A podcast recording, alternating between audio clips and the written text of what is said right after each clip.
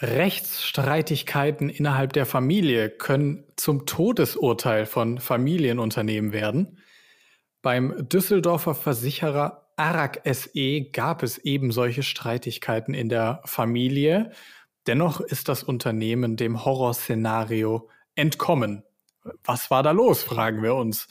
Unter diesen gruseligen Vorzeichen ein herzliches Willkommen, meine sehr verehrten Damen und Herren, zu einer weiteren Folge von Wir reden mit, dem Podcast des Wir Magazins, einer Publikation aus der Verlagsgruppe der Frankfurter Allgemeinen Zeitung.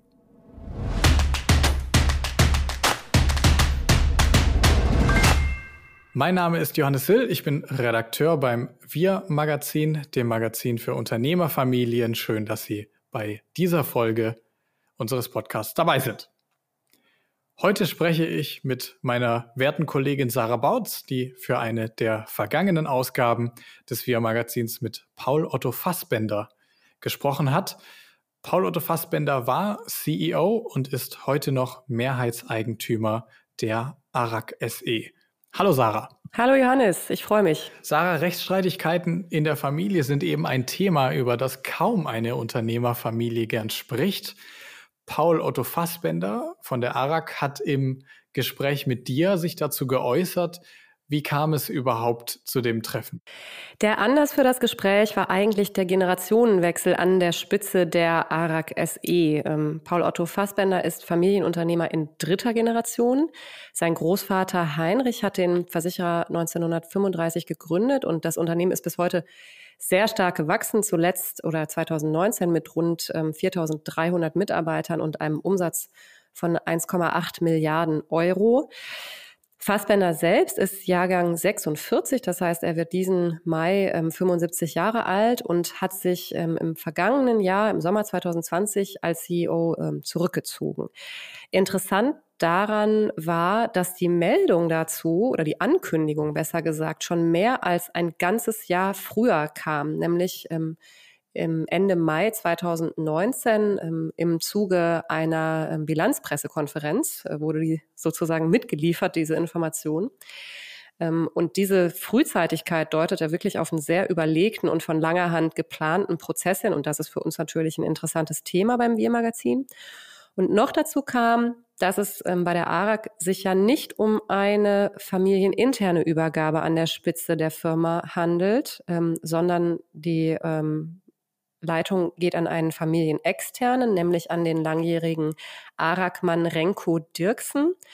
Und das ist ja für viele Familienunternehmer wirklich ein sehr sensibler Punkt. Und ähm, bei einem Unternehmen der Größe der ARAG äh, könnte man vermuten, dass dieser Schritt als Familie da die operative Führung loszulassen vielleicht noch schwerer wiegt, ähm, nachdem insgesamt jetzt Fassbender 25 Jahre an der Spitze der Firma stand.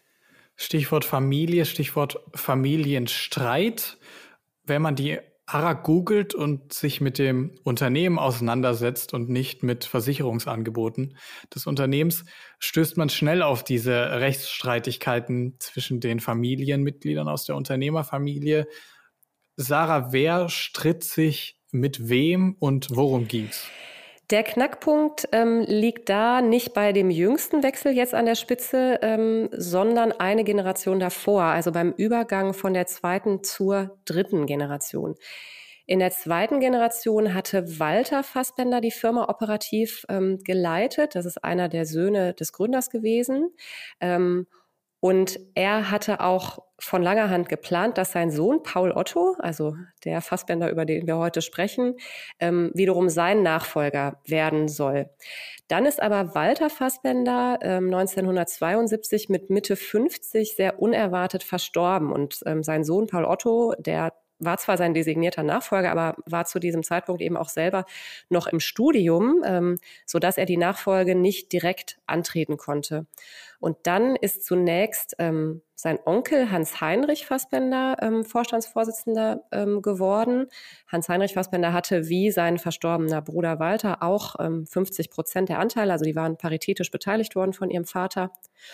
Und das sah zunächst wie eine gute Interimslösung aus, ähm, entwickelte sich dann aber wirklich zu einer massiven Auseinandersetzung zwischen den Familienstämmen. Ähm, der Onkel Hans Heinrich hat offenbar gezielt versucht, über eine sogenannte Vinkulierungsklausel, die die Zustimmung aller Mitgesellschafter erforderlich macht, den Übergang der Anteile von Walter Fassbender auf dessen Sohn Paul Otto zu verhindern. Und das war eigentlich der Kern oder der Ausgangspunkt ähm, für die, die erste Runde an Rechtsstreitigkeiten, ähm, die ab äh, Mitte der 80er Jahre da ungefähr rollte. Also Paul Otto hat prozessiert und hat Ende der 90er, 1997 erst Recht bekommen. Das heißt, über zehn Jahre lief der erste Prozess. Ähm, und dadurch ändert sich sozusagen die ganze Gemengelage ähm, auf der Eigentümerseite. Es gelingt ähm, Paul Otto Fassbender dann auch ein Jahr später, dem anderen Familienstamm deren 50 Prozent der Anteile abzukaufen und ähm, kurz darauf wird er dann auch selbst Vorstandsvorsitzender ähm, im Unternehmen. Meine Damen und Herren, Sie können sich an der Länge des Podcasts bis jetzt wahrscheinlich denken, wie die Antwort auf die nächste Frage aussieht. Ist seitdem Ruhe in die Unternehmerfamilie eingekehrt, Sarah? Ähm, nein, nicht wirklich. Also ähm, was schon natürlich seitdem quasi geklärt ist, ist die Leitung der Firma. Ähm, äh, das ist jetzt Paul Otto Fassbender und kein Cousin, kein Onkel oder sonst jemand. Ähm, allerdings gibt es eine zweite Prozessreihe innerhalb der Familie. Ähm, die äh, seit den frühen 80er Jahren läuft. Ähm, und damals hat die Schwester von ähm, Paul Otto Fassbender eine Klage angeschränkt ähm, gegen ihren Bruder. Ähm, Petra Fassbender ist seit dem Tod der Mutter im Jahr 2015 mit einer Minderheit am Unternehmen beteiligt und ähm, sie hat dann in den 80er Jahren zunächst das Testament des 1972 verstorbenen Vaters Walter angefochten und später auch das der Mutter. Konkret ging es ihr um eine höhere Abfindung für die entgangenen Unternehmensanteile, die ja ihr Bruder Paul Otto geerbt hat. Sie ist natürlich abgefunden worden, war aber eben mit der Höhe der Abfindung nicht zufrieden. Und ähm, das erste Verfahren äh, in diesem Zusammenhang ist einer der längsten Zivilprozesse, die je am Oberlandesgericht Düsseldorf ausgefochten wurden, jemals. Ähm, er dauerte 35 Jahre. Und am Ende musste Paul Otto Fassbender seiner Schwester eine Abfindung von 3,5 Millionen Euro zahlen. Dazu ist es allerdings gut, wenn man weiß, dass er ihr bereits zuvor im Rahmen eines Vergleiches ähm, 10 Millionen Euro angeboten hatte. Das relativiert so den Ausgang äh, und die Verhältnisse, wer hier eigentlich gewonnen hat, etwas. Die ARAG ist ein Unternehmen im Bereich auch Rechtsschutzversicherung unterwegs. Die Eigentümerfamilie befindet sich im Dauerrechtsstreit. Das entbehrt nicht einer gewissen Ironie zumal Paul Otto Fassbender auch promovierter Jurist ist. Ja, das ist tatsächlich eine Tatsache, die in der Berichterstattung gerne ausgeschlachtet ähm, wird. Mein Eindruck jetzt bei diesem ja vergleichsweise kurzen Kennenlernen und Gespräch, äh, was wir hatten, war nicht, dass ihm das irgendwie äh, Spaß macht quasi, sondern eher im Gegenteil. Ähm, wenn er sich ins Unrecht gesetzt fühlt, wie eben in den jetzt beschriebenen Fällen, dann scheut er nicht den notwendigen Konflikt. Er verwehrt sich aber ganz stark gegen den Vorwurf, er sei streitsüchtig. Also das ist ja ähm, der Vorwurf, der ihm auch immer wieder ähm, gemacht wurde, auch in der Berichterstattung. Ähm, und er selbst sieht es eigentlich eher umgekehrt. Also er sieht seine Aufgabe und auch die Errungenschaft seiner Jahre an der Spitze der Firma jetzt darin, dass er den Konzern in ruhiges Fahrwasser geführt hat ähm, in den verschiedenen Dimensionen. Hm, was heißt ruhiges Fahrwasser konkret? Also es gibt ähm, da natürlich klar die wirtschaftlichen Fragen. Ähm, die ARAG hat äh, nicht nur leichte Zeiten hinter sich. Äh, jetzt in den letzten Jahrzehnten, gerade in den 70er und 80er Jahren, gab es einen sehr starken Verdrängungswettbewerb äh, in dem sich die Firma behaupten musste. Es ähm, gab eine ganz starke Internationalisierungsstrategie, die auch von Erfolg gekrönt war, äh, jetzt durch Paul Otto Fassbender. Ähm, und er hat auch den Umbau der Firma von einer Gruppe äh, zu einem, wie er das nennt, echten Konzern äh, verfolgt und vorangetrieben.